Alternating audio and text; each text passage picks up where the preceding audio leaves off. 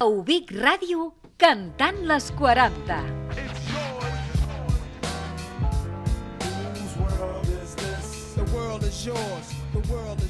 Hola, molt bon dia a tothom. Durant la següent mitja hora, el món és nostre perquè comencem a cantar-vos les 40.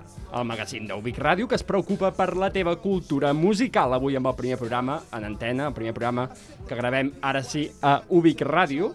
Així doncs, eh, donem la benvinguda al Quinteto Diabólico d'Ubic Ràdio. Eh, bon dia, Olats Pérez. Què ens portaràs avui? Molt bon dia, Guillem. Doncs, com sempre, us porto efemèrides. Però he de dir que les del dia d'avui, 10 de desembre, em fascinen. Ai, ai, ai, Olats, em fas patir. Um, ens destaques alguna així que t'hagi agradat més? Mm, estic indecisa perquè per una, una banda parlaré de Placebo, que és un grup que em pirra, Vale. i d'altra banda un artista que és molt important per mi. Així que ho sento, Guillem, però avui no et puc respondre. Molt bé, molt bé, doncs estarem atents. Ens parlarà també la veu del periodisme de Cantant les 40, Raül Murillo. Com ha anat la setmana? Bon dia, Guillem. Doncs ha estat una setmana molt activa en aquest sentit i voldria destacar el gran nombre d'artistes a nivell nacional que durant aquesta setmana i aquests dies han, han llançat nova música al mercat. Molt bé, estupendo, interessantíssim. Doncs també a nivell musical, ai, a nivell musical, a nivell nacional, avui podrem escoltar uh, un grup que va néixer doncs, en una terrassa el primer confinament. Suposo que, que sabeu de qui parlo, no? Ho podrem escoltar això en, en les novetats musicals. I tant. També estarem ben atent a la Joana Rocosa, qui tallarà amb un ganivet la tensió entre el convidat i ella mateixa. Joana. Hola a tothom, doncs avui tenim un convidat molt especial, que és un fan també del tema que parlarem avui aquí, que bueno, encara no es pot dir. I ell és en Guillem, que forma part del grup Peggy 21, i el tenim aquí entre totes nosaltres. Hola, Guillem, bon dia. Bon dia, gràcies. Doncs et tindrem aquí, tindrem també per la tertúlia, que vindrà després i que parlarem d'una cosa que jo crec que podràs opinar bastant. I tant, si es pot aportar alguna cosa, ho farem i serà divertit. Estupendo, perquè a més a més parlarem de eh, l'autotune i tindrem els vostres àudios també en antena, que ens heu dit una mica què us sembla. Així que mm, estigueu super atents. Tot això i molt més ho farem com sempre. Ah, i també, com em podia oblidar, de la última secció d'avui, que és amb el concurs de la Txell. Txell, Se'ns ha passat, eh? Um, gràcies per oblidar-te de mi. perdona, Txell, perdona-m'ho, sisplau. No, aquest cop al programa parlarem d'autotune Vale. i doncs el concurs anar, anirà lligat també amb aquest, amb aquest tema. Estupendo. I Vale. també... Um, vale, perfecte. Doncs tot això i molt més ho farem sempre cantant les 40. L'efemèride musical, amb Olats Pérez.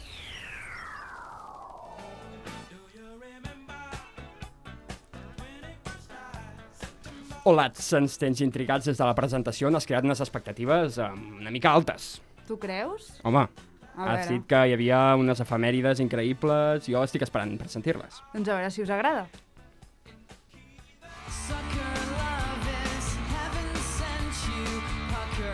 Doncs, Guillem, per començar parlarem d'un fet que em fa molta il·lusió i és que un 10 de desembre del 1972, és a dir, un dia com avui, neix Brian Molko, futur vocalista de la banda de rock Placebo. Placebo és una agrupació d'origen luxemburguès que ha venut més de 10 milions d'àlbums a tot el món. Caram. A més, han col·laborat amb, amb grans artistes com David Bowie, Vale. que van cantar a duo l'èxit Without You I'm Nothing.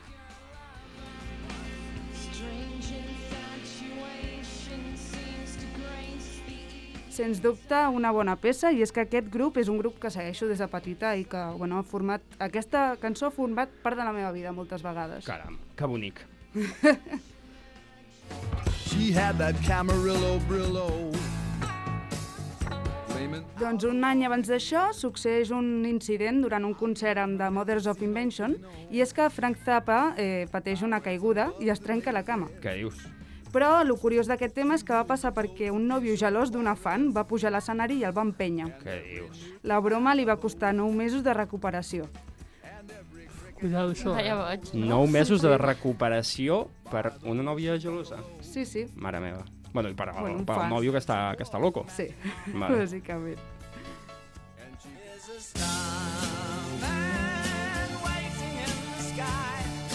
Doncs passem a una altra efemèride que em toca el cor, i és que si abans hem esmentat que el David Bowie va treballar amb, el amb el Brian Molko, ara anem una mica més enrere, eh, ja que en només 16 anyets, David Bowie, l'any 1965, a gravar la cançó que el fe Can't Help Thinking About Me. Mm -hmm. Mother says that she can't stand the neighbors talking. que és aquesta que sentim. I Maca, és que maca. Bowie la va gravar sota el pseudònim de David Bowie with the Lower Third, que després va ca- canviaria per Davy Jones fins a posteriorment ser David Bowie, que és el que coneixem ara. Té la mateixa veu amb 16 anys que, Sí. que bueno, que quan es va fer famós, eh? Sí, Molt sí. heavy. La mateixa personalitat, també, la veritat. No ho sé jo, eh? No? Oh, amb 16 anys ets molt petita. I'll be. Doncs ara ens posem una mica més seriosos i passem a una, una notícia de caire més dramàtic perquè dos anys després, el 1967, amb només 26 anys, Otis Redding mor junt amb la seva banda Barkey a un accident d'avioneta. Redding fou un dels mons- monstres del soul amb èxits com These Arms of Mine o Try a Little Tenderness i posteriorment a la seva mort es va, fer, es va publicar Sitting the Dog of the Bay, que és la cançó més popular, jo crec, i és la que sona Sí, ara. sí, i tant. Sí, de fet a mi em sona aquesta també. No em sonava Otis Redding. No, a mi de tampoc, per però si. la cançó és La La cançó sí, molt famosa. caram. It's a little bit funny, this feeling inside. Doncs per finalitzar amb la nostra secció d'avui parlem del gran Elton John. L'any 1997 dona 45 milions de dòlars per a la regravació del seu tema Candle in the Wind en una, a una fundació contra el SIDA. Però eh, s'ha de dir que ja l'any 1992 Elton John ja havia creat la seva pròpia fundació contra el SIDA, la Elton John AIDS Foundation. Tot això ho ve relacionat per la seva amistat amb el Freddie Mercury i va invertir en els sistemes de prevenció, va oferir programes d'educació sexual, així com un sistema de cura i atenció a les persones afectades de SIDA i VIH. Que bé, el gran Elton John, tant, tant dintre de l'escenari com fora. I a més a més, vull dir una cosa que no té res a veure, però um, vull que presteu atenció, o sigui, que li doneu molta atenció. Hi ha diverses cançons que acaben en men, Mm. com per exemple, l'Elton John té una que es diu... Um, Rocketman. Rocketman, Starman, de, de, David Bowie, Bowie. Nowhere Man, dels Beatles. Hi ha un munt de cançons que acaben en men. I les que queden per treure, eh? Quina observació més... Més increïble, eh? Increïble, I completament Guillem. necessària, a més a més. Molt bé. completament. Doncs um, del gran Elton John passem també al gran Raül.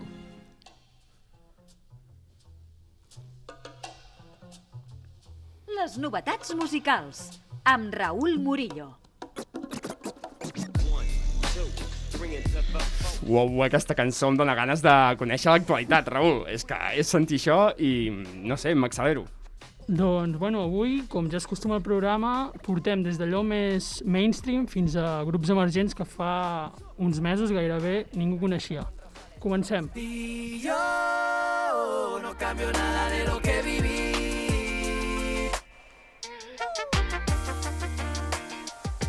El programa d'avui l'encetem amb un grup molt nou. Parlem dels Stay Homes, tres amics que han creuat fronteres a través d'Instagram. Des d'una terrassa, terrassa barcelonina van començar a crear música amb els seus objectes més quotidians que ens podríem imaginar, com per exemple un cubell. I bueno, això que hem escoltat és un petit teaser del seu nou àlbum d'estudi anomenat Agua i es publicarà demà mateix. Que treuen un àlbum.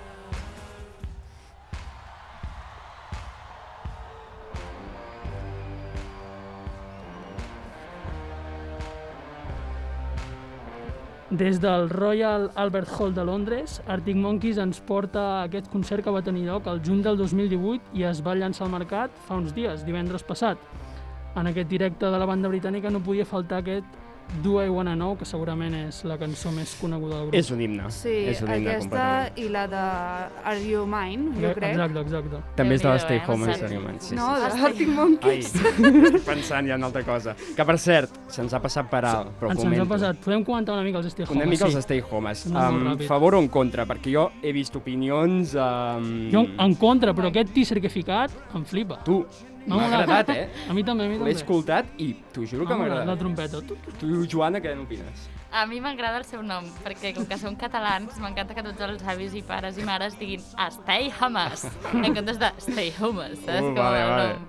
Bueno, però pobres, dona'ls una mica de marge a aquesta Bueno, gent no gran. passa res. Bueno, um, doncs um, què passem ara?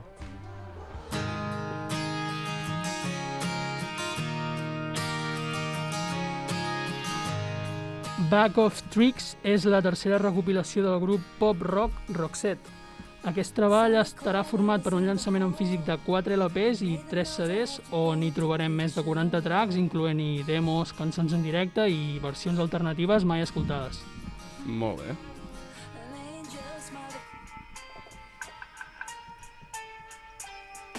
Luchando con mis demonios, voy a pedirle matrimonio. Le rezo a Guadalupe y a San Antonio. Una pelea. Això que escoltem és l'honor de l'artista ibisenc Fernando Costa. S'anomena El Filo i, com gairebé sempre en els seus temes, ve acompanyat d'un videoclip amb molt detall i ple de color. Yeah, nigga, I'm still fucking with you. Still waters run deep. La coneixeu, aquesta? Sí, home, aquesta és mítica. Ah, bueno, doncs no fa falta presentació, suposo. Ell és el veterà Snoop Dogg i carrega dècades de música a les seves esquenes.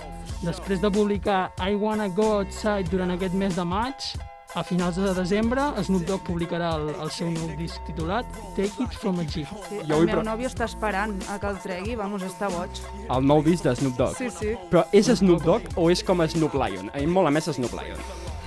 Snoop Cat o què, també? No, no, no, t'ho dic en sèrio, eh? No ho coneixeu, això? No. Tu ho coneixes, Guillem? No el conec. Doncs es veu que durant una època de la seva carrera, perquè sí, es va fotre Snoop Lion i treia cançons com més de reggae i això, i estava Sí, bastant sí, bé. sí, sí, de reggae, em sona que tenia coses de reggae i tal. Ah, o sigui, és el mateix, eh? És el mateix tio, no és el mateix És senyor. eh? Sí, sí. Que poder té 40 i pico d'anys ja, vull dir, porta, porta temps en guerra. Porta temps. I ara anem a passar... Passem a conèixer algú que porta poc temps, però que segur que de la música urbana en sap una pila.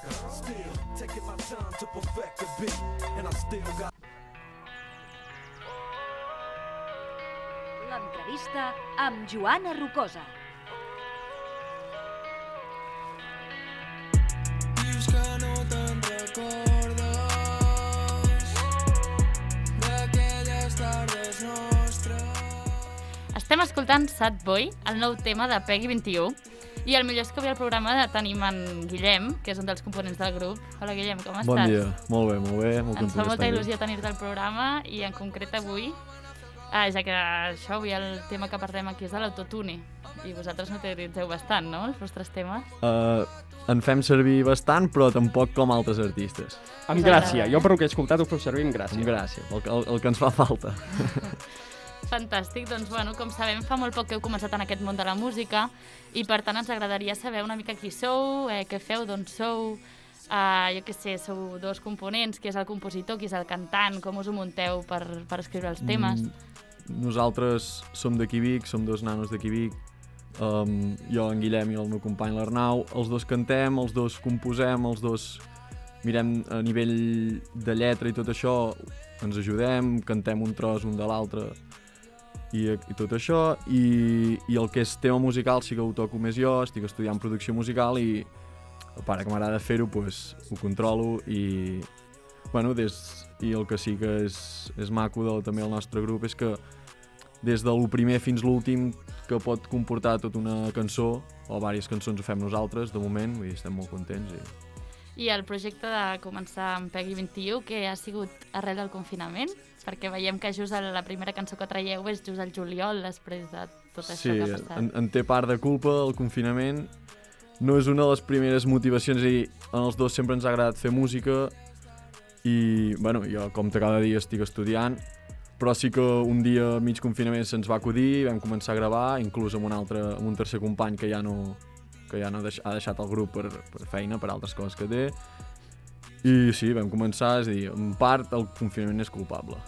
Molt bé.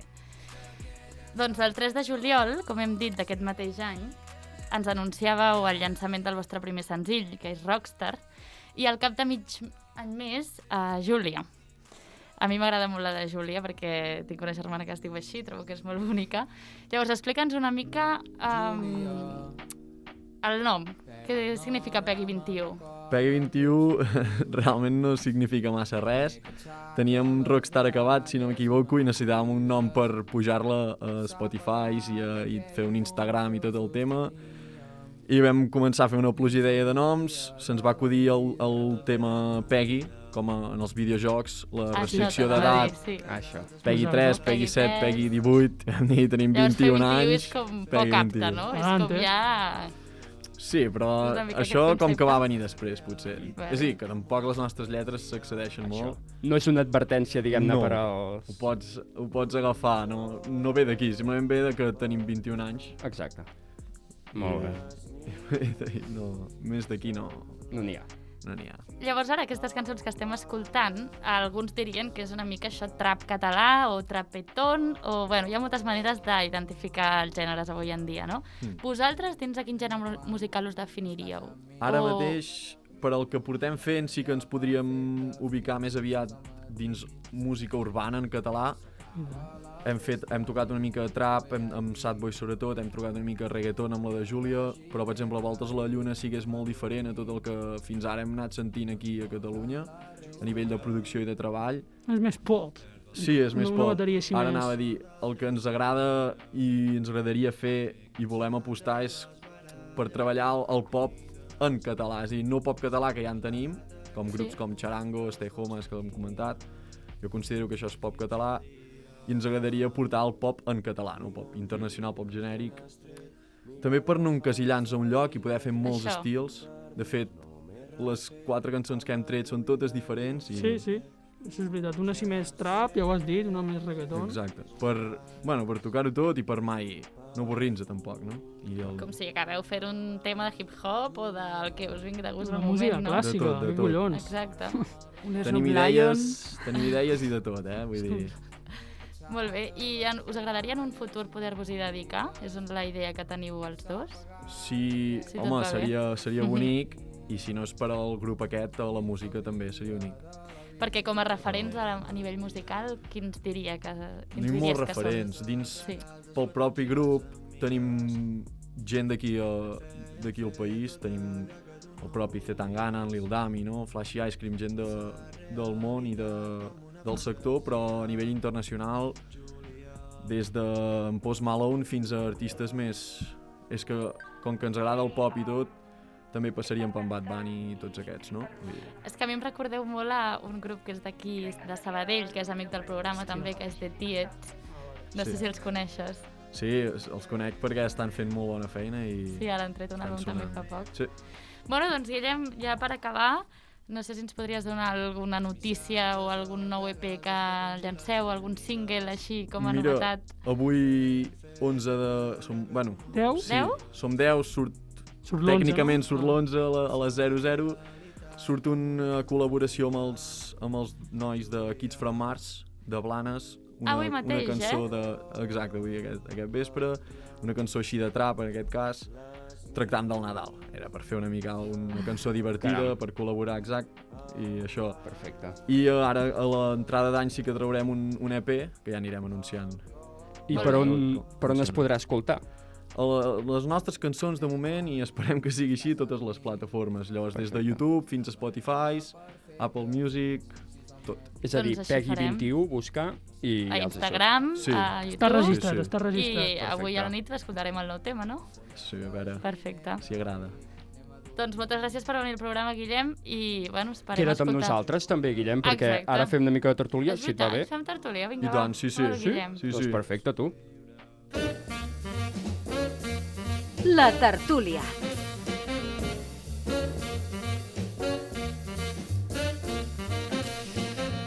I avui la música aquesta de fons que anem sentint té més sentit que mai és que posem a valor um, l'evolució de la música a l'actualitat, diguem-ne. O sigui, quina evolució ha tingut. Parlarem del millor amic de gent com Bad Bunny, C. Tangana o l'últim disc dels Manel.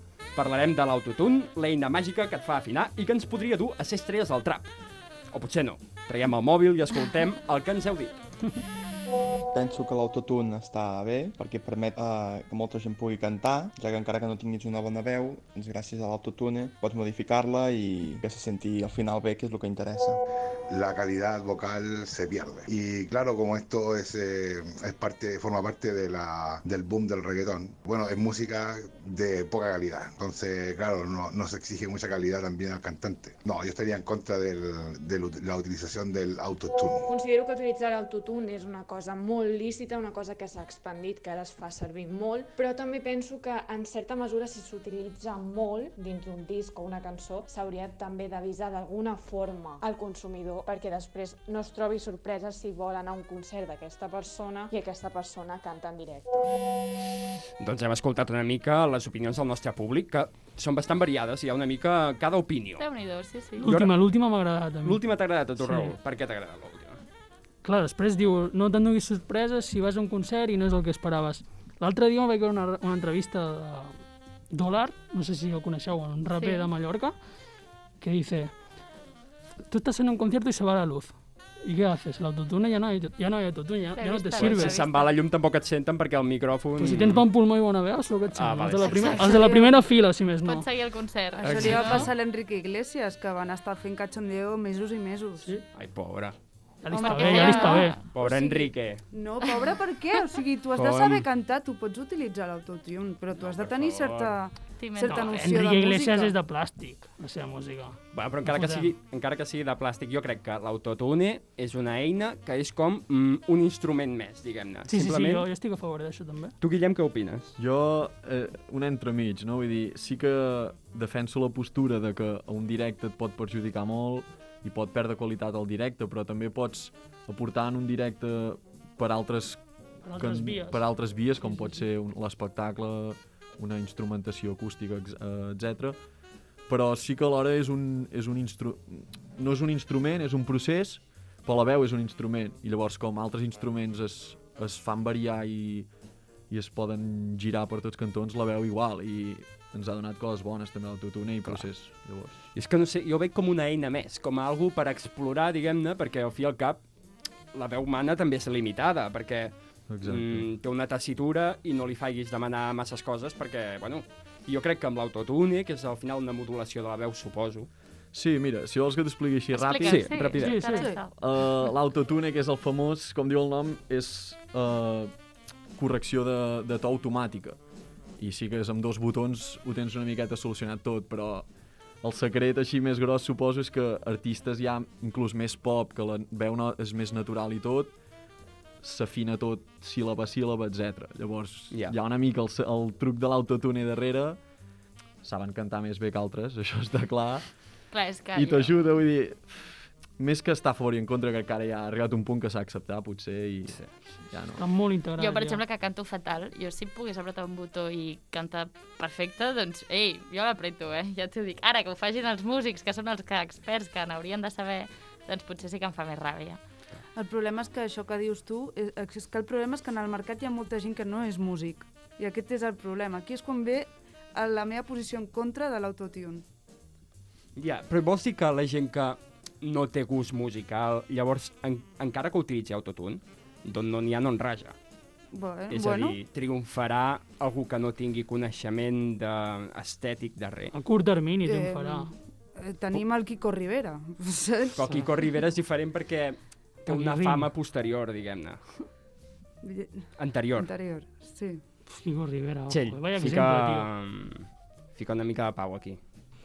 A veure, jo penso lo dels concerts, que després es foten l'hòstia quan arriben en un concert i et trobes que mm, portava massa autotune i, i dius, me, per què he estat rai. seguint aquest artista Horrible. si realment no és el que creia. Llavors, o sigui, jo no estic en contra de l'autotune ni, a- ni a favor, o sigui, estic en una posició entremig que sí que serveix alguna, algun cop, però algun altre millor que no es faci servir. Doncs, sí, sí, 100%. Doncs ara sentirem una mica exemples de directes i coses, no? A veure, aviam, què podem solucionar amb una mica de preguntetes. A veure.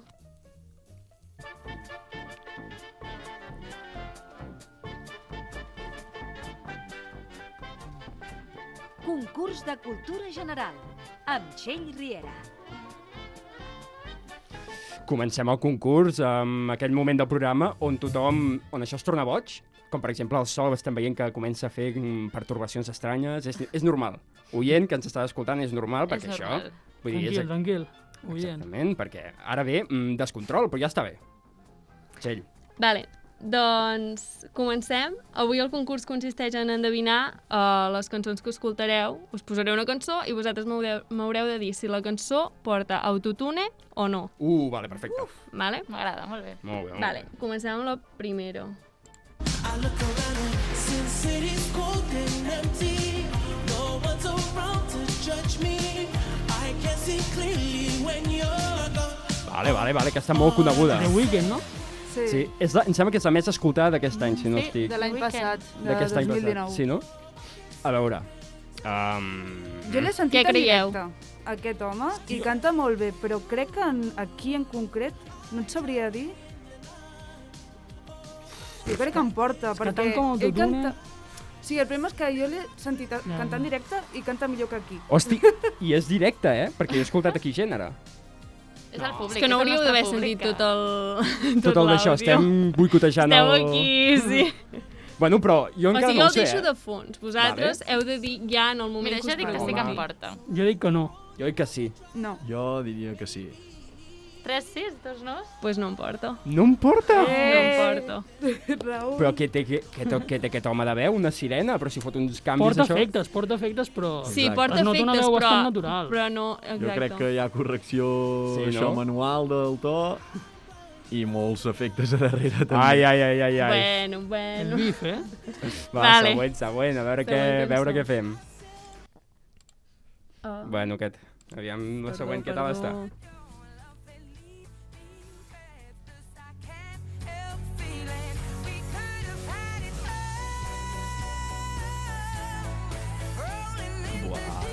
Jo crec que no. Jo tampoc. Home, és que si la del porta tot una a mi ja No, em sí, sí. Té xorro, no la... No, no, jo aquí he vist alguna mica desafinat, potser. No, bueno, jo per mi no... Jo diria que no hi ha autotune, Jo tampoc. però és el que us continuo dient, eh? Sí que potser en algun punt poden afinar algun trosset, una síl·laba, una lletra, sí, sí. exacte. Doncs va, Ara. diem que no, diem que no. no, no. El que Va, és, no em porta el tu. Què és? Um, en porta. Com? Porta el teu Sí. No ho creure. sembla per res. I això què és? És videoclip? És un concert? Sí, és, és una part d'un directe que va fer, però que li van, en plan, li van retocar. Oi, oi, oi, oi, oi. Sí, molt ben dissimulat. Quina Ja decepció. caigut el Molt ben eh? Sí, home, sí, un sí. tia que, una noia que ha, ha obert la gala dels Òscar i resulta que porta autotune. Decepció. Vale. Cancel·lada. Passem a. Passem. Sí, passem a, a una noia que va fer una cançó amb C. Tangana, vale? que es diu Paula Cendejas. Vale.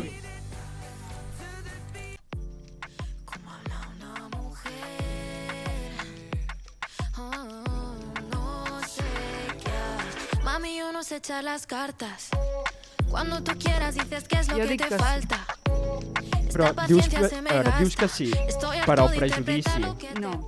perquè t'ho ha semblat. Sí, per, per la modulació De aquesta... la veu. Sí, que la tenen, és com que la tenen totes, perquè a vegades sents una cançó de la Rosalia i també sona així la veu. Mm. No sé. Hosti, jo amb aquesta no et Que sabria què dir. eh? eh? Molt difícil, eh? Tampoc, Sí. tio.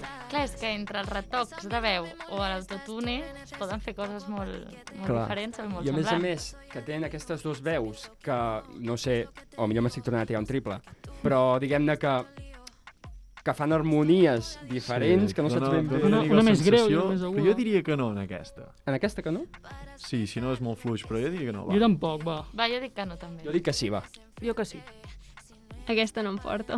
No em portes. És que ho sabia. O sigui, aquesta va fer, va fer una sessió amb un noi, amb la guitarra, ai, amb el piano elèctric, i ho va fer en directe i, I simplement anar fent... I què era? Sí. I, o sigui, és un vídeo gravat en postproducció o simplement era... sense. És en postproducció, però segons el que diuen, no li han tocat la veu. Caram. Això s'hauria de veure, en teoria. No, molt maco. Jo no ho havia escoltat, eh, tampoc, Molt aquesta maco cançó. la Paula, no? Sí, és veritat. L'escoltarem. Vale, i l'última que us posaré és de la Rosalia.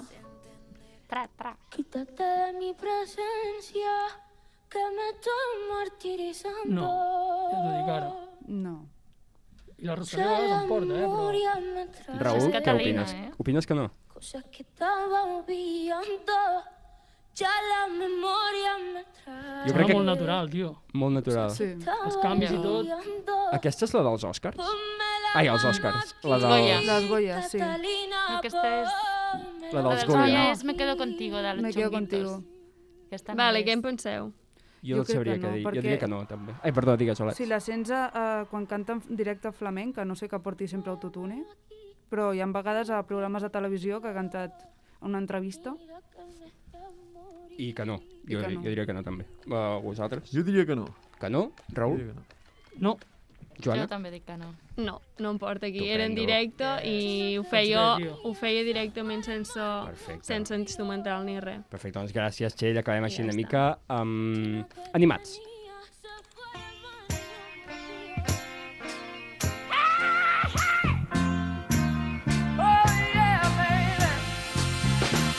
Uh, doncs uh, comença a cantar el bo de Stevie Wonder, de Stevie Wonder i deixem de fer-ho nosaltres, donar les gràcies al gran equip del programa, Joana, Meritxell, Olats i Raül, i en especial a la Txell, que avui ha sigut el seu primer dia al control, i el programa al mateix temps, així que no és cosa sana, i per tant, moltes gràcies. Moltes I gràcies. Moltes, a tu. I moltes gràcies també, Guillem, per ser aquí amb nosaltres. Moltes gràcies a vosaltres. Gràcies, agradat molt, molt divertit. Doncs esperem tenir-te mm, un altre cop quan, quan treguis més coses, esperem tornar-te I a portar. tant, i tant. Doncs, bueno, um, esperem que ens torneu a escoltar vosaltres també cantar les 40 la següent setmana. Així doncs, adeu i bon cap de setmana.